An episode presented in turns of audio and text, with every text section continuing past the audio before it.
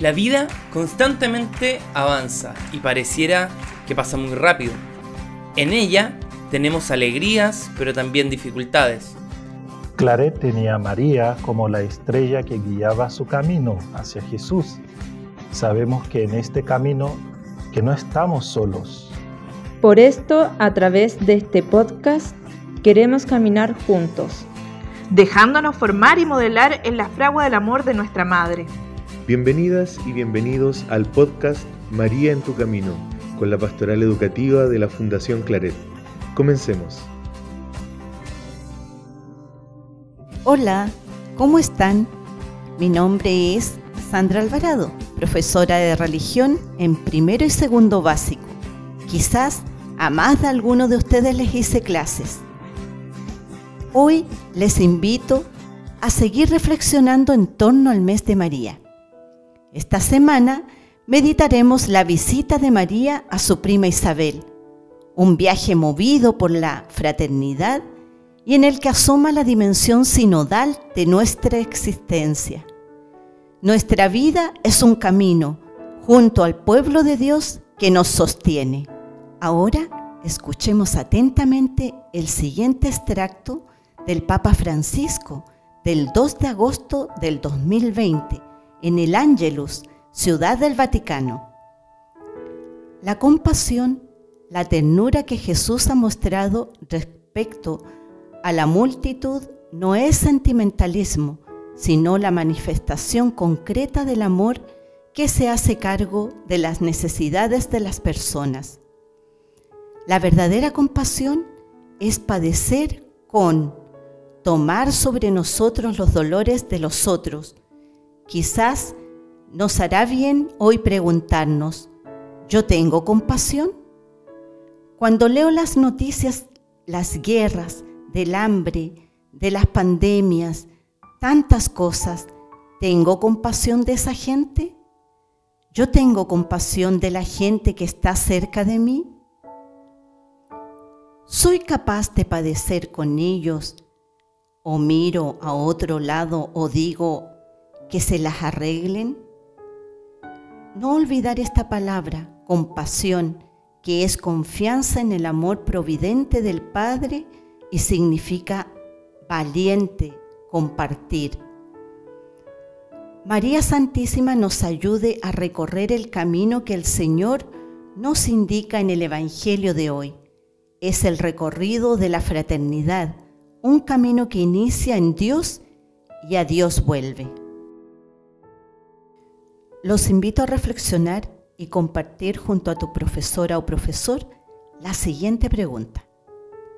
¿Cómo puedo tener un corazón más compasivo, capaz de padecer con los sufrimientos del otro?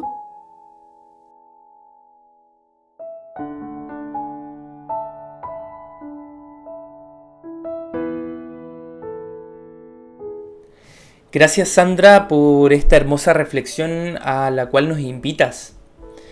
Esto de crecer en compasión, en padecer con el sufrimiento del otro.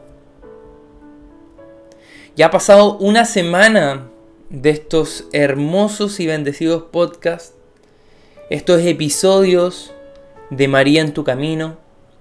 Y hoy los vuelvo a acompañar en este día lunes 15 de noviembre mi nombre es Javier Sandoval, agente pastoral de la Fundación Claret. Y creo que lo que nos contó ayer el padre Chillan, esto de la orfandad espiritual, se relaciona mucho con la compasión. Recordemos que la orfandad, esa que vive en el alma y que nos aleja de Dios, de la ternura de Dios, que nos desconecta emocionalmente de las personas, de nuestros seres queridos. Yo creo que esto se relaciona mucho con la compasión. Desde el momento cuando uno le dice en algún momento de la vida, oye, ¿sabéis que me carga o me choca que me compadezcan? Quizá alguna vez sintieron eso. Yo lo he sentido. Cuando decimos esto, es porque muy probablemente nuestro orgullo se ha sentido ofendido por quizá algún comentario de otra persona que quizás fue inoportuno. Y claramente eso no es compasión. Porque si yo me siento incómodo o me siento ofendido, es porque realmente esa otra persona no ejerció la compasión conmigo. Porque la compasión yo siento que no se expresa con las palabras, sino que se expresa con acciones. Esta compasión que es fruto del amor. La verdadera compasión es la que ponemos en práctica. Y lo podemos ver en las personas que aman a los demás, a sus pares, a sus prójimos, a quienes lo rodean y que los conocen y que hacen algo por esas personas. O pueden también no conocerla. Entonces ahí me nace otra pregunta. Porque si la otra persona se siente mal y se siente vulnerable, muy probablemente, y nosotros queremos hacer algo positivo por esas personas cuando se sienten mal, ¿esto no va en contra de la dignidad de esas personas? O sea, ¿no es una humillación para esas personas? Y yo creo que depende. Un ejemplo podría ser un regalo. Cuando uno le da un regalo a otra persona, es porque tú quieres a esa otra persona. Y en ese afán de querer regalarle algo bonito pensando en esa otra persona, no estás humillándolo. Porque los regalos se dan, pero también se reciben. Y todo esto de forma muy espontánea, muy natural. Porque nace del amor. Entonces, ¿dónde está la mala compasión? Es cuando a lo mejor en este mismo análisis que hacemos en esta comparación del regalo, es cuando hacemos un regalo que no es para la otra persona, no es pensando en la otra persona, sino que pensando en un bien personal o sacar provecho de la situación. Y ahí creo que no hay compasión. También cuando esta acción que uno hace empieza a divulgarla. Jesús nos enseña de compasión en algunos textos, ¿cierto? Jesús hacía muchos milagros e intentaba que las personas que, a quienes ayudaba no dijeran nada, para poder él caminar tranquilo, pero esas personas seguían diciendo lo que él hacía. Jesús nunca quiso elevarse frente a los demás. Entonces cuando nosotros hacemos algo y lo publicamos por todos lados, o lo decimos por todos lados, no estamos ejerciendo la compasión. Esa compasión que nos hace capaces de colocarnos en el lugar del otro. Esa frase tan cliché, ¿cierto? Que en realidad, en ese colocarnos en el lugar del otro, es preguntarse, ¿cierto? ¿Qué necesita esa otra persona? ¿O qué necesito yo? ¿O qué necesitaría yo en el momento que está pasando este amigo, este familiar, este cercano?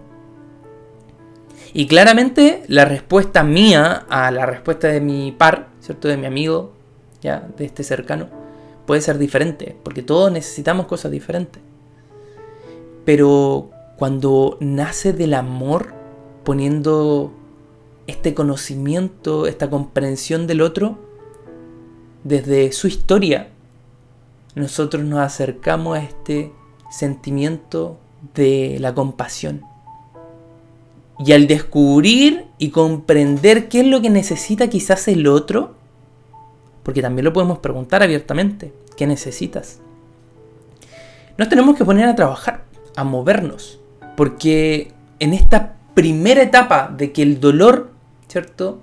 Físico o moral de otra persona ha entrado en mi corazón y luego me impulsa a hacer algo para aliviar esa tristeza, esa pena, el querer escucharlo. Responde la siguiente pregunta de cómo se vive esta compasión. Como dice siempre mi mamá, hay que empezar por casa. Hay que empezar percibiendo nuestros propios dolores, nuestros propios problemas, nuestras propias angustias, porque nuestra experiencia de dolor, de sufrimiento, es la cual nos ayuda a vincularnos con las demás personas y a vincularnos y conectarnos con los dolores también, con los problemas y las angustias de mi hermano, de quien está al lado de mi hermana. Y así nos podemos acercar con una profunda simpatía que nos permite que podamos acompañar a otros y apoyarlos en su vida. Entonces es una tarea compleja, pero no imposible, aplicar esta compasión en nuestros diferentes círculos, en los amigos, en la familia, en el trabajo. Y es buscar comprender quién está al lado mío, quién necesita. Yo creo que un cristiano, en cualquier parte donde se desenvuelva, ya sea en el trabajo, en el colegio, en la vida, siempre tiene que tratar a las personas con respeto.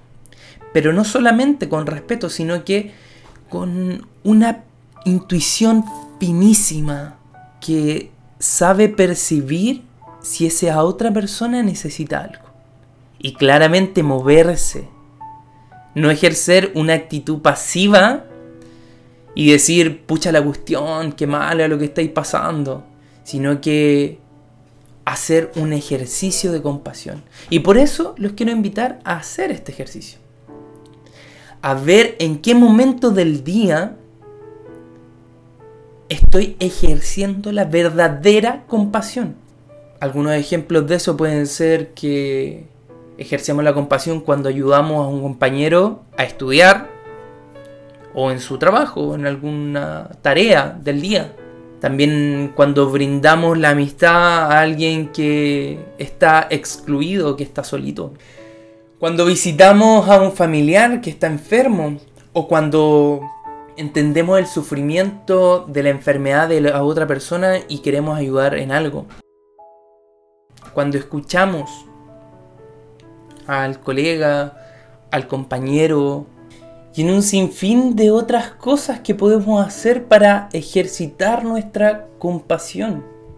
Esa compasión que también tenía María en su corazón, que es compasivo, y corredentor. Porque María también a través de toda su vida, ella rinde un testimonio, pero es que ejemplar del Evangelio, en lo que respecta también del sufrimiento. Ella en incontables ocasiones vive el dolor y esto como ella lo guardaba en el corazón, se acumulaban y nos muestra que incluso a través de todos esos dolores que incurrían en ella, mostraron que su fe era inquebrantable. Y ella sola, ahí al pie de la cruz mirando a su hijo, con ese dolor, con ese sufrimiento, sigue ahí, íntegra, con su fe en Dios, en el amor. Siente compasión, acompaña a Jesús y su corazón se convierte también en corredentor como lo fue Jesús. Y en ese momento María se vuelve madre de la iglesia porque no solamente acompaña a Jesús, sino que Jesús le dice, ahí tienes a tu hijo, y ese hijo somos nosotros, somos la iglesia.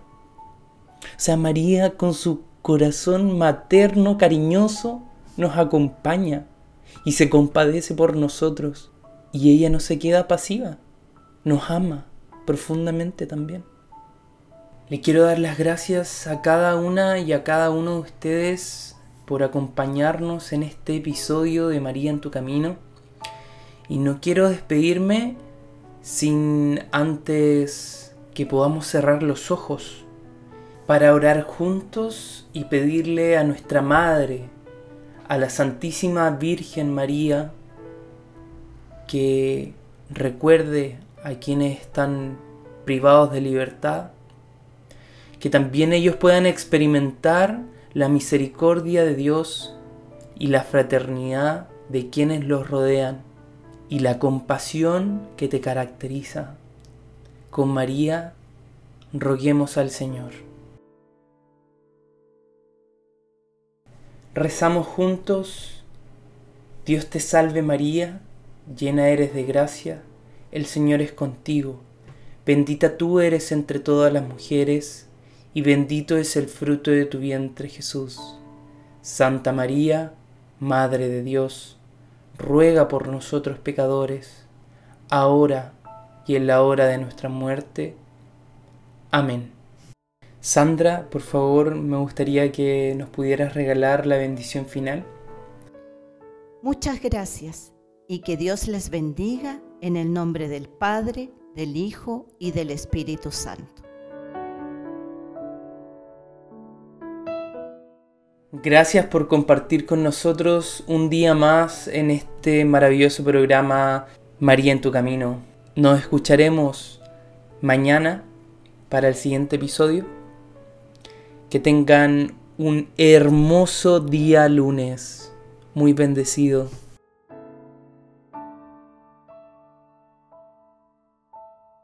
Este podcast ha sido realizado en base al material dispuesto por la Conferencia Episcopal de Chile.